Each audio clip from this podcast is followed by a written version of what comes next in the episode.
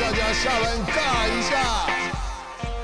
欢迎来到下班尬一下，我是热爱马拉松的物理治疗师世奇。那很开心呢，我们现在在阿里山能够跟纯玉右任一起训练，也有这个机会呢访问到我们现在台湾马拉松纪录保持人曹纯玉以及他的教练陈右任。那纯玉右任，你们跟听众打声招呼。嗨，大家好，我是曹纯玉。大家好，我是古人陈右任。哦，古人陈佑任，等一下关于古人的故事，我们等下再问问。那因为也前几周这个东京奥运刚结束，就在东京奥运最后两天，倒数第二天的时候，是女子全程马拉松的赛事。当时在我们在阿里山呐、其实风雨蛮大的。纯玉这次很可惜，可能赛事中断，疫情的关系，最后没有达标东京奥运。那当天你有看这个比赛吗？有啊有啊有啊，那天四点五十起床，是。真的一早起床要看他们的起跑，然后就有稍微看了一下一些选手这样子。那那时候是看到前田穗男就是跑在很前面这样，然后就刚开始跑之后没多久，我们其实就出去训练，还是有当天的课表要执行。那陈玉可能也曾经想象这一天我应该在东京，嗯、或者在在札幌。虽然没有达标，但是觉得自己还是有希望啊，就是二零二四这样，放眼是二零二四。是，那你最后知道应该没机会，大概是几月的事？因为你十二去年十二月还有一场台北马拉松，然后原本你在中间你们是否还安排了一些赛事？台北马之后可能就是如果万金石有顺利举行的话，应该就是会跑那一场。那其实跑完台北马差不多就知道，差不多是八成啊？应该就是不会去了啦，因为也不可能在万金石上跑二二九，真的比较困难。是是是，哇！就像你们说的，如果即使在一次机会在万金石，因为万金石的路线比较多高低，甚至有风，然后天气其实似乎也比台北马热。对对，所以其实并不是最容易创造佳绩的一个赛事。对，那也想特别聊聊，就是奥运对你来讲是一个怎么样的地方？你是哪一年开始对奥运有一个向往呢？其实我很小就对奥运有向哦往，但是那时候很懵懂，就是不知道其实它很难，就是一个就觉得好像好像运动员就好像就是很会希望自己可以去那个最高的殿堂，但是根本就不知道说其实要去那里非常的困难。这样是从四年级就那时候还没有，大概。就是六六年级左右吧，就是国小毕业这样。OK 但 OK，也跑的也不怎么样，就是就是很想，就是觉得有那种奥运梦，也不知道哪来的勇气没。有，就是梦想，就是因为是这样子才叫梦想，懂吗是？是是，所以现在那已经不叫梦想了，现在算是一个目标目标目标理想了吧？OK OK，那你你是从是二零一六的这个里约奥运，你就曾经有一个有这个期待了吗？应该说真的期待很多的时候是四大运结束之后吧，二零一七台北四大运之后因，为觉得因为四大运就是人称的小奥运嘛，参加了小奥运，你就会想要真的实际参加真正的奥运，那时候是更更想要参加奥运这样。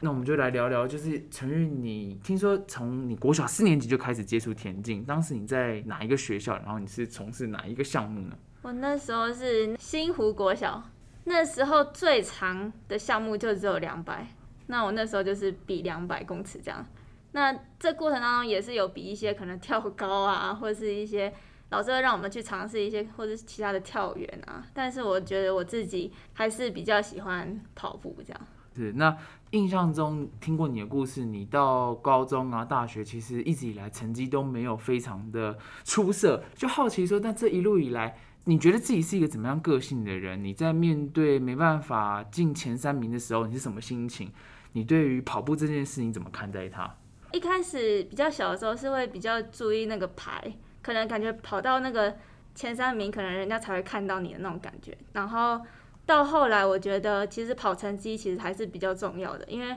其实每一次可能跑不到前三，就会想说那那拼下一次看看，至少成绩也要进步一点点，哪怕就只有一秒，那我就会想要再去尝试，让自己有一种好像也许下一场会更好这样子的感觉。是是是，蛮有趣的。你说你到了一个年龄的时候，你突然觉得想要跟自己比，想要跟自己的数字比，你有印象那是哪一年呢？高中吧，是。但是通常不是只有比赛，可能平常的测验或是那些每一次的课表的趟数的秒数，啊我，就会一直想要去突破这样。是是，所以其实你从高中开始，你就一直觉得是在跟自己比赛。对对对，那你到了大学呢，或者说你最后在全大运的最佳成绩或者名次，你最后在哪一个项目、哪一个场次，终于拿到了一个记录，然后可以离开这个全大运赛场了。拿到全大运前三已经在我研究所了吧？OK，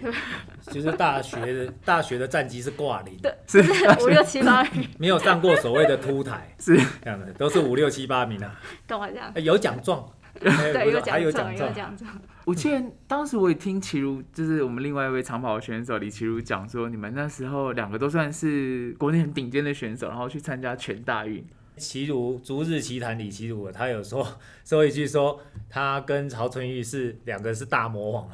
哦，就以不是大学大学选手这个等级的，还去跟人家比全大运，算是大魔王这样子。是是，就是五千一万吗？这两个项目还是你当时对对对跑的5000一万是是是，然后就是顺利如期的拿了一个对对对，金牌终于拿。到两个金牌。是是是，那 那个赛事好跑吗？因为在嘉义，而且全大运大部分在五月，对不对？对，但不好跑。我记得一万是很热，然后五千是一一万下大雨。三十三度，三十五度，三十五度大太阳，然后五千公尺是下大雷雨。暴雨的那种，反正呃，再怎么差的天气形态都被他遇到了，五千一万都遇到。刚好讲到五千一万啊，所以这算是场内赛的一个记录。我记得你们也，你跟右任，你们俩也屡次到这个日本去挑战这个日体大的测验赛。你可以跟我们聊聊你去日体大的一些经验。你第一次去是哪时候二二零一六的四月，？OK，所以那时候是在四四大运之前。对，那次纯玉是跑哪些项目？然后好像只有五千。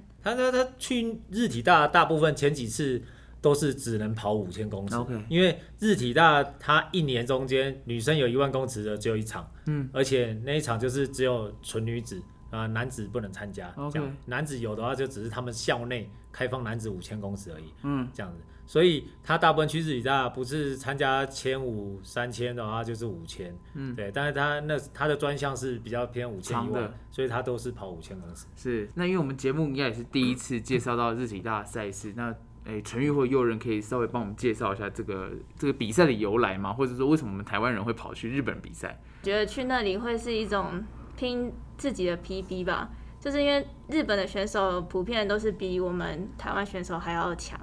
然后到那里你就会想要拼自己的成绩啊，想要去跟他们就是看可不可以跟他们跑在一起啊这一类这种感觉，这样。嗯那主要是我觉得是他们那边第一个是他们日体大的学生，他们全部都自己来，自己主办的这个这个比赛，跑完那个成绩还可以受到 JAF、日本陆上竞技联盟的认证。嗯然后第二个是他们那里的天气环境好，因为日本它的均温是比台湾低很多的，所以纵使说假设我们春天四月，它第一场是四月去的话，那如果在台湾的四月，其实普遍都比日本还的四月还来的热，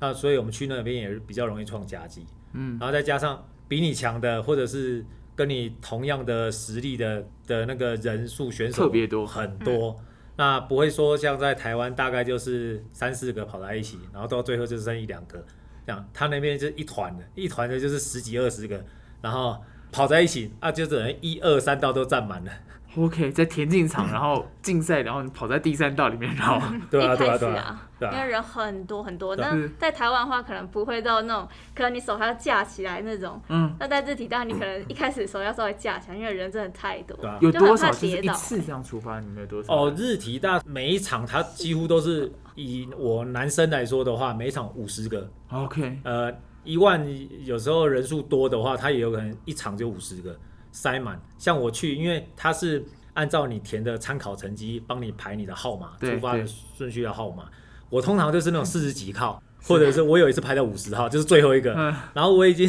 站到五千公尺的起跑线前面，外道是比较在前面的对起跑嘛，然后的最外面草地上，然后还第二排。，OK，我不是贴着线站，我是已经在外之外，外百外外百老汇那种感觉，我已经踩到草地，我想，哇，这怎么起跑？啊？这样，是是是，站在这里就是男生五千就是一个十六分，对啊，对啊，你你十七分过去，基本上就是在排在第一场，是。最早早上七点半，嗯。第一场，然后你的出发顺序还还可能还是四十几号、五十几号，我比较喜欢去日体大，原因还有一个就是它场次很多然后就觉得你可能这一场拼不到，可能还有下一个月还有一次这样。那陈玉就是之前我们参加这个森跑，那时候你东马结束的时候有一个分享会嘛，那时候是应该是你第一次破全国，对不对？对那时候穿着一个麦当劳导麦当劳造型颜色非常像麦当劳叔叔。一个非常非常寒冷的比赛，因为你戴着这个毛帽，然后还来不及脱。对，好，那当时你在这个分享会上就送了大家一个书签，上面就写这个愿有多大，力就有多大，就是你的愿望的愿，然后力量就有多大。所以当时你是怎么会想要分享这句话，以及这句话是你在哪里听到的？那时候是高中的暑假还是寒假，就是有那种客服，然后老师就就跟我们分享了这一句话这样子，然后我就想，哎、这句话感觉很受用，然后后来就是觉得比赛啊，就是会觉得我平常放多少的的心思或什么，就是会对比赛会有很好的成果这样子，所以我就把这一句话就是把它当成自己的座右铭，激励自己。就像是说，你小时候曾经觉得奥运是一个梦想，然后刚刚又认说，其实现在它已经在你眼前，像是一个目标了。对。你说会不会百分之百达到，也没有人肯定。可是你会觉得每一步好像都在那个上面。那陈玉常常跟我讲说，他有看了一些选手或者是一些素人跑友，然后他常常就以自己自己的条件跟对方来做比较，然后会常常跟我说我可以，他们一定都可以。因为陈玉的他其实他说说真的，他当长跑选手，他的条件不是说很好，然后所以他常常会觉得，只你只要肯努力、有认真，就一定有机会。是我们现在看到的陈玉是已经在三二二三二这个成绩了。那很好奇，为什么你认为这些连三小时都没破的人可以跑到二五零？可以像我也是有很多这种心得，你可以讲一下你这过程中到底做了哪些事？因为你出马好像也是三小时多嘛，对不对？三小时二十几哦，三小时二十几分他。出马还比我快、OK，我出马三三七，他出马二三二七。是是是。对啊，那这过程中为什么你觉得一般素人也可以？其实我觉得在这跑马拉松过程当中，也是花了很多的时间，然后跟训练，然后也是一步一步，就是真的是扎实的一步一步慢慢的走上来。那我觉得说，而且我条件我觉得真的是蛮差的，比如说一些协调啊，或者是一些速度啊，其实都不是很好，也不是说非常的顶尖。但那个时候我就觉得，真的觉得就是只要你肯努力，我觉得都是有机会的。是，其实你真的很想要成绩进步，你即使从文化坐车到公馆，你都愿意，就是你就是想练，就是想跟一群人练。我我觉得它具体一点就是你花多少的心力、时间在这这方面这个事物上面，是你最少都可都可以得到一定的回馈啊。是是是，也许我们看到只是你的成绩，可是其实你在那背后你付出了很多，那个付出是因为你真的很想要，对真的很想要。其实你在这个过程中，你也没有多想要再去赚什么钱，或者说多交多少跑班。对其实你满心的想的就是，我明天我下一场比赛，我要跑到那个那个成绩那边。我觉得越单纯越好。我觉得啊，可能因为我自己比较喜欢是那种专心一一件事物这样。所以可以说，这五到十年来，你最喜欢的就是跑步跟长跑这件事情。那我想问问，就是在长鸣赏这里，因为似乎长鸣赏国手会过去也募了一些破纪录奖金，跟长鸣赏的这个基金，是会给了你们一些机会。我想问问，就是在你们跟国手会的互动这两年了吧？对，嗯两年你们有什么？你们觉得国手会给了你们什么？除了奖金之外的东西，跟你跟这群长跑选手在一起，跟这些人合作都有什么发现吗？我觉得这个国手会蛮特别的，就是我觉得，因为我看到雅芬用了一个那个桌游，我觉得是哎、诶选手也可以有这么特别的一个接触民众的机会，对对对，就是一个蛮特别的东西。我觉得以前从没想过说马拉松竟然还可以变成一个桌游，这样嗯。就觉得其实跑步这件事情还是有很多不同的面向那种感觉。就是跑步不只只有跑，对，不止只有跑这样，就可能我当选手以前都没有不曾看过的的事情这样。是因为长跑项目相比球类，其实我们很多时候其实大部分是一个人，或者你跟教练，或者你跟一起陪跑的人，其实不像球类运动有这么多团体生活嘛。对，那我们可能比较多个人的活动。那其实这个国手会的机会做一些合作，嗯，是是。那这些课程啊，或者说像这个长明赏的这个基金，你觉得对你们的训练跟你们的生活是有一些支持的吗？是有一些帮助的吗？我觉得有啊，就像这一次，呃，我就可以把那个奖金的部分就可以把它拿来一做一地训练，然后来使用，这样就不用担心说我可能还要再去募款或者什么的方式，然后来训练这样。对，哎，奖金发了吗？好像还没有啊。去去年的、啊，好 像是是是第一次的发了啦 第。一次对啊的 第二次的我们先预支，没没没有关系，开玩笑，开玩笑，就是那个长命场他他破纪录的这个奖金五十万，其实对于我们来阿里山帮助是真的是最大的，的。因为呃我们以前异地训练嘛，要么就是靠那个他也是以前高中教练的关系人脉关系，然后去亲近，然后他们认识很便宜的民宿，是然后大家一起分担。那要么就是哎、跟着那个张董真男人去甘肃甘肃啊，那边物价又超级便宜，嗯这样子。如果是按照以前他还没有没有长明赏这个这个破纪录奖金的话，我们根本来来不起阿里山、是啊，或者是没有森林跑站蔡董 蔡董根本没有的赞赞助的话，根本没办法来阿里山，怎么负担得起啊？我可能就是要一直跑路跑赛赚奖金才有可能吧。要不然就是可以来阿里山啊，嗯但是三天两夜就回去了，因为钱不够嘛。对啊，而不是而不是待一待就待了快两个月，你们待了应该有五十多天这一次我。看这个五十万可能在兰州可能都可以过哦训练很久很久。很久真的要五十万台币在兰州花的话，两我们两个人加机票来回机票，在那里应该可以待三年，连续住可能不止哦，三年是保守估，因为去呃前年我们在那边的时候算过，我们我们冬天回来回来三个月，然后其他春春夏都过去的话，就是待八个月，只要花八万块，八万块就好了。因为他们的物价实在是真的很便宜，就一天三餐一个人吃饱哦，你只要一百五台币，一百五十块台币可以吃很很饱。刚好聊到就是大陆一地训练，其实感觉你们在兰州那里也算很多经验，可以稍微简述一下你们是哪一年开始在兰州训练的？二零一六吧，也是一六，对，也是嗯一，六。去日体大也是二零一六，然后就四月去完日体大，然后七月就跟着真男人上甘肃，啊，然后也是去快两个月，对二零一六一六、一七、一八、一九，在疫情前，其实你们每一年都有哦去。对，一八还去了两次，就是六月去甘肃，七月也是跟真男人去日本，然后八月再回甘肃。是是嗯是，所以其实你们对高地训练算是很有经验跟印象。那也可以光就这个陈玉的经验，从一六年呢、到现在二零二一年了，这样五年来的训练，你觉得高地训练真的对长跑选手有一些帮助吗？你的成绩在这几次刺激下来，你个人是怎么去调试？然后有因为哪一次训练，然后因此让你又把也许是五千，也许是马拉松的成绩又往上推了一个阶段？我觉得在高地训练，我觉得就比在山下对平嗯地温度上就差很多。OK，温度是第一。对温度真的就可以，你就可以把量或是呃课表的质量可以做到。虽然可能在高地没有办法把值做得非常完美，但是至少在至少会在比平地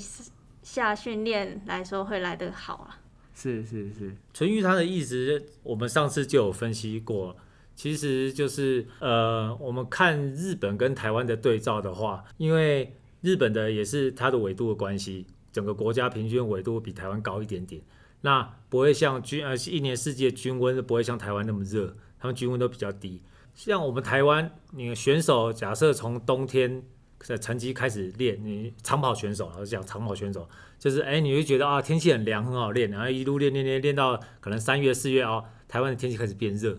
然后你就会发现啊，有一些课表啊，或者是有一些比赛啊，你成绩越来越下降，因为很热，你跑跑不快啊，跑不到这样子。然后五月、六月、七月、八月，然后一直到九月，就一直下降到九月。所以就为什么我们要常常台湾选手长长跑选手常常要在呃台湾很热的六七八月，然后去到比较凉的地方，不管是国外还是国内练。那原因就这样，就是希望可以把自己的一个状态维持在一个高档，啊，然后不要说呃一遇到夏天就掉太多，嗯，然后你你到了九月要重新拉，再拉起来。所以说，呃，很多人说淳于这几年就是他每一场，就只要是他放重点的比赛，他都会一直破 PB 破 PB。我们的大概训练观念就是这样子，是就不要让自己的状况起伏太大，是，哎，要维持一定的质量，但是也不是说都没休息，嗯。嗯，适度的休息，这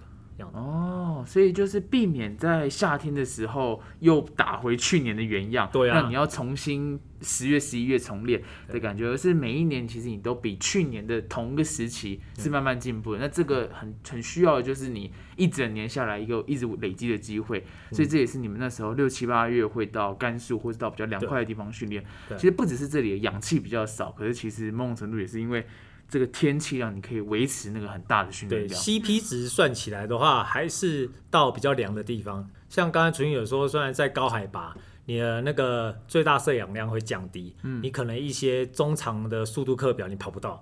短距离是 OK，然后长距离稍微慢一点也 OK，但是中长呢，有可能像八百到三千这种间歇长中长间歇课表，那一定很难跑得到跟平地一样的水准。嗯，但是呃，以温度，然后还有训练后的那个疲劳，嗯，跟量，量不用讲，量一定是这里很好堆来说，这加起来还是 CP 值比平地在山下的那种很热，然后的 CP 值还来来得高，这样。是，其实我还蛮想要聊一件事情，因为像我也在跑这个长距离，所以我有听很多选手在讲说关于配速啊，以及跟着前面选手跑这个感觉。那我知道其实右任跟陈宇你们两个身高是有一个差距的，嗯，所以我记得很早之前大家会想说，哎、右任是不是担任一个哎、破风或是纯配速的角色？可是陈宇其实偶尔会，就是右任自己也会也分享过，其实陈宇有时候喜欢跑出来或者自己跑出去。那你可以跟我们分享一下，就是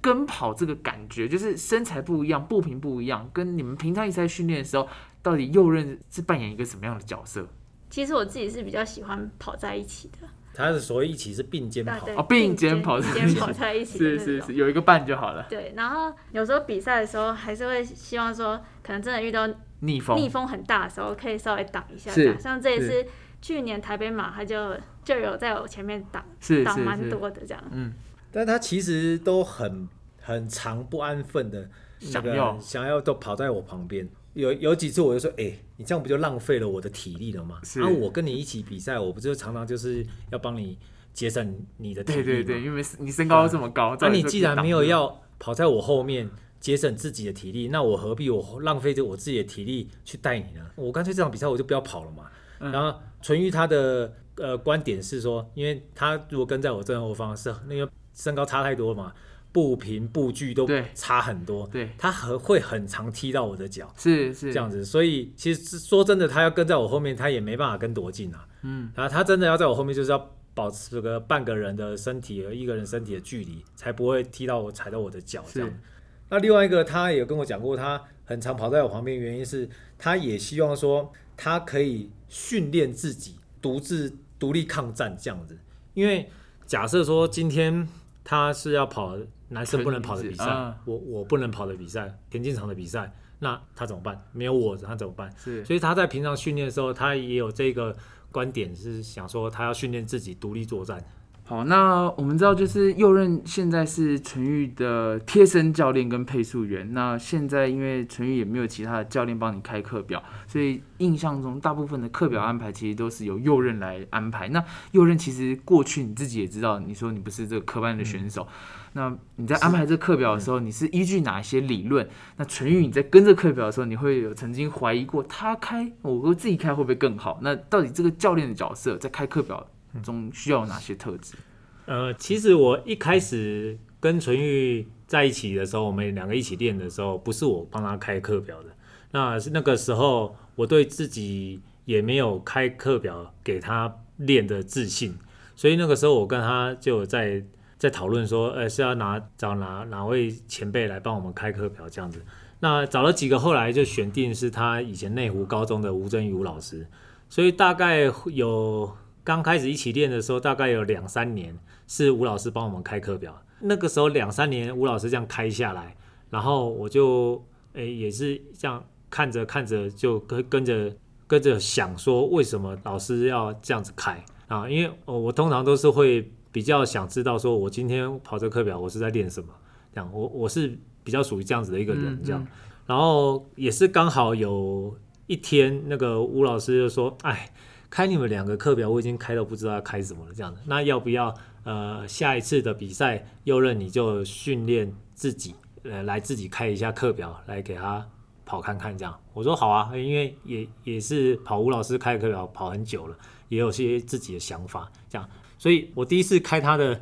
比赛的训练课表就是 二零一九东京马拉松，哦，破全国，第一次开就破全国的是的课表给他。那过程中他他执行的也算是顺利啦，所以呃那次二零一九东马开完之后，就觉得嗯我的一些观念啊，开课表的观念或想法对他来说应该是可行的。是那我觉得他那时候应该也不太会怀疑我开的课表啊，因为我每次开课表之前，我都会先问他，明天或下礼拜跑这个你觉得怎么样？或者我还会直接问他，你下一次间歇你想跑什么？对，就是有时候我想不到，是或者是我我难以抉择的时候，我就会给他选哦，什么四百、六百、一千、两千、三千这样给他去选这样子。再加上我的这些开课表观念是从他以前内湖高中的吴老师那边学下来的，所以他应该也不太会怀疑啊，就是这是蛮信任的，因为因为他知道我是照着吴老师的观念来开的，嗯他自己也很习惯他以前高中教练的。是课表这样是是很熟悉的一个模式然后。他也在跑啊，我也在跑啊，他有进步，我觉得我应该也会进步，所以就也不会，就是其实就是全盘的信任他这样。那也想问问，就是右任怎么会想要从这个歌仔戏的这个场地，然后跑到了田径场？呃，一开始呃，我是先看了一本小说叫《Born to Run》，嗯天生就会跑。那我就是看了那本小说之后，就发觉第一个，哇，那些族人塔马拉乌塔马乌马拉族人很屌，很厉害。然后第二个就是他用赤脚理论，然后来佐证他这本书的可信度，不是乱胡乱的。是所以我基本上就基于这两种理由，然后就隔天就去去买了一双，那时候那本书出了之后，然后 Nike 马上出了一双 Free Run 三点零啊仿赤足跑步的那个跑鞋，非常软，就是对它前前后弯起来是可以碰到的，鞋尖跟鞋跟是可以碰到是。然后就想说，真的有那么厉害吗？我就去给他买来穿看看，而且超贵的。可就隔天看完小说，隔天就买了，买了之后就马上去跑了板桥河滨十公里，然后跑到三公里的时候，我就双手撑着膝盖在那边喘，想说为什么那些可以跑100族人可以跑一一两百、三百公里，怎么那么厉害？但是我自己已经往前跑，我是我就是去五公里，回来五公里折返的那一种。我想说不行，头起了就要冲，所以我就是后面七公里是生不如死的把它跑完。到这个年纪，然后完成第一次就完成了十公里，就觉得那个那个成就感是非常的大，然后就觉得好，以后我每天都要跑十公里，就这样子是，这样。就有一种自我挑战、自虐式的这种虚荣感、成就感，所以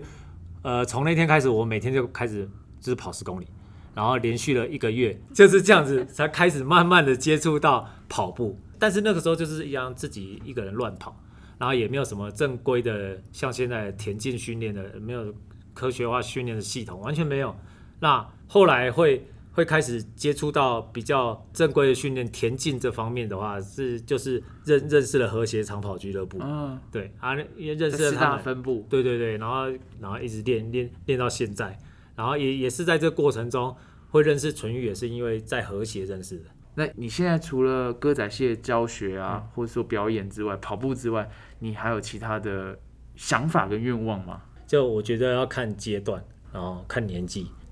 因为像我之前有跟纯宇讲过说我跑步再跑也没几年，其实应该是说在在竞技啊，在练也没几年，大概到四十岁，四十岁左右就差不多可以就是呃骑单车陪他跑，或或者是就帮忙按表递递水这样就好了。这是，样，因为那那那个身体年龄到了那里，我觉得差不多也练不上去了。对，啊，然后就会可能会更回归到戏曲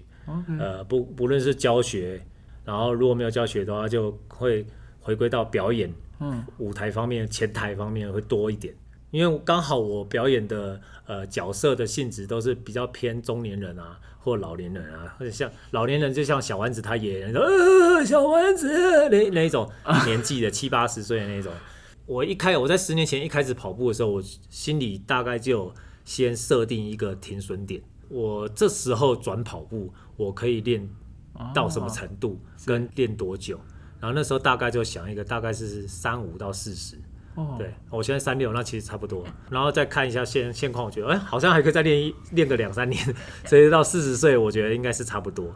然后到了那个时候，我的人生历练也差不多过了三分之二，所以就可以比较有多一点真正角色年龄的那一种适合做的事情，感觉，啊对，然后去演出来，人家观众也可能会哦。比较幸福一点。所以虽然我们大部分在运动竞技场上会觉得右任就是陈宇的教练，或是陪着陈宇跑的人，其实刚刚听右任讲这一段故事，也发现你也是很很清楚的知道你这十年想做的事情。对对对，因为那个时候就是在看完那本小说的时候，就是大概有一个小时吧，我就花一个小时在想这事情，我在挣扎，嗯，而且那时候是边练功练戏曲的武功，边练功边想这件事情，就是那时候我真的要下去跑嘛，应该说嗯因为那时候刚开始跑，我真的要下去跑嘛。然后因为我很清楚自己的个性，所以我只要一旦做了一件事情，我我大部分就会呃投入很多心力下去，然后非得要做到一定的成就或程度，我才肯罢手。是对我不会想说三分钟热度就、就来四个水温就走了，没有没是有是所以那时候我花大概花了一个小时，边练功边想。是是，我还很有印象，因为你们的田径田径训练场在这个台北田径场嘛，然后台北田径场旁边就有这个红馆，所以我记得有一次右任就在那边拍了一张照片，你说哦，那个那个城市舞台啦，因为我以前大概我现在跑龄大概十年还十一年吧，然后在十年十一年之前，我就是完全都是没有接触跑步啊，那时候只爱打篮球，这样，所以会来到呃台北田径场附近的地方，就是他隔壁的那个城市舞台演出或排练，这样去应该是去年吧，去帮他领那个一场田径比赛的号码布的时候，就走经过他们台北田径场跟那个城市舞台中间的车道，然后就忽然看到这个场景，就觉得就觉得很有趣。就十十年前我常来右边这个城市舞台，然后十年后我都来左边的这个台北田径场。是 有缘呐、是我不知道在纯玉眼中啊，你们是一起跑步，应该最多时候你是看着他跑步。你有没有看过右任跳歌仔戏，或者说你第一次知道这个人他有这样的背景的时候，那时候哎、那是什么场景？然后你有什么印象吗？我有看过他唱歌仔戏，就是真的唱歌仔戏是实际就是在舞台上在舞台上表演这样，真的是不同人啊，就是妆很浓，就是会 会有点不太认得这个人这样。一开始、啊、我家狗可能看到我 那个全部扮上的时候，它会会吠我，不完全不认识但。是每次看到他演歌仔戏的时候，就感觉好像自己好像穿越时空的感觉。就就古人这个对绰号也是他取的啊，也是他帮我取的。其实哪哪哪有演歌仔戏的跑这么快的，所以他就帮我取最速古人。刚好我们这个七夕刚过啊，嗯你们在这个过程中，你们就是一起训练啊，交往这么多年来，相信除了信任他开信任这个右任开课表之外，就是陈宇，你可以跟我们分享一下，他除了很会开课表、很会跑步，是最速古人之外，他还有哪些点就是让你很欣赏，然后让你觉得跟他在一起是一个很快乐、很幸福的感觉？基本上就是腿比他长，而且是是是，私密八卦。第一眼看到他是腿，因为以前在他刚来和谐的时候，那个时候哦，我们没有什么暑假异地训练的观念，只有张董真男人有了。但我们这些小咖呢，这晚辈都七八月还是乖乖的啊，关在那个师大分部的田径场，超热的。裤子当然是越短越好啊，啊那上衣。什么什么飘逸背心根本就是脱掉不穿热死了，三十六七度的，所以所以他那个时候来的时候，刚好那个时候我有穿一件是很显眼的红色 亚瑟士的三角短裤，呃，是飘裤，不是不是紧身三角，那太恶心了，男生穿的太恶心，是。红色的飘裤，然后它差很高，然后加上我身高又很高啊，对，一百七十八，所以我我腿我我以前自己量过有一百零四公分这样，嗯，他就远远的看到哇，一个长腿男生跑过来，就不得不提这点了。是是是，哦，所以外形上也是红票裤啊。好，还有吗？只有那陈毅你只有这样子吗？除除了他的长腿之外，之觉得外有没有这都是吧，都有。很就是好像他也是非得要啊，非得要一个可能他做的很好的那种感觉，然后我也是想要那种至少也要八十五分以上那一种。是他不是田径科班出身，可是他出来做这件事情的那种决心，其实也给你很多鼓励。对，然后他真的是很细心吧，就是觉得比女生还细心的感觉，就觉得好像我们两个性别可能要倒过来的感觉。我觉得他比我还细心很多啦，然后也很贴心，这样可能他有些没想到的，呃，我没想到的，几乎他都已经帮你先设想好了，这样。是，你可以举个例嘛？例如像你们在东马的时候啊，还是说在这个异地训练的过程就以，东马来说，可能他就会研究，可能会先做功课，就很心思很细，就连可能你可能在赛前要等多久，他可能就会先告诉你，然后或者是要准备什么，可能会下雨，所有的可能赛比赛中会遇到的事情，他都会已经先预知你，告诉你这样，然后你就可以很放心的，就是跟着他一步一步准备这样。哦，所以就是这这些地方，其实不管是大事上、小事上，你都可以感受到，就是诱人细心。那诱人，你可以分享一下，到底哪一点让你觉得，哎、在他身边你也是一个很快乐的人？觉得刚开始会想要跟他在一起的，嗯最欣赏我的那一点是他这个人够坚持。哦，对，因为我很讨厌一个人的特质是三分钟热度，是因为跟跟我的个性是相反，就很不喜欢说他这边做一做，然后一下子就变掉。是，哎，什么事情就做一做，然后就会变这样的。那我刚看到他来和谐练的时候，就是常常看到他就是一个人，嗯，然后他们那些男生就不见了。哦，然后我我个人的特质就是我我就不喜欢那种啊啊你你要练就好好练嘛啊啊不然就是一开始就不要来练，不要浪费时间。所以那我就看到啊他他一个人就觉得第一个他觉得很可怜，然后第二个喜欢他的就觉得哎这个好像可以有发展，可以有发展，因为就是够坚持够持续。那事实证明我的眼光也是对的，因为在一起之后，然后再加上这几年开始带着他训练，他有的时候坚持哈，会坚持到最后会变成一种执念。嗯，他会常常会因为一个课表跑不好，或者是说非得要跑到一种秒数，他才会很开心。他只要今天课表跑不好，他就是我还还没收操，在慢跑的时候，我就会可以感觉到他气氛就是不好，然后我就会开始，因为我了解他嘛，我就知道他又陷入了这种执念里面。还好吧，那种好像很可怕的感觉。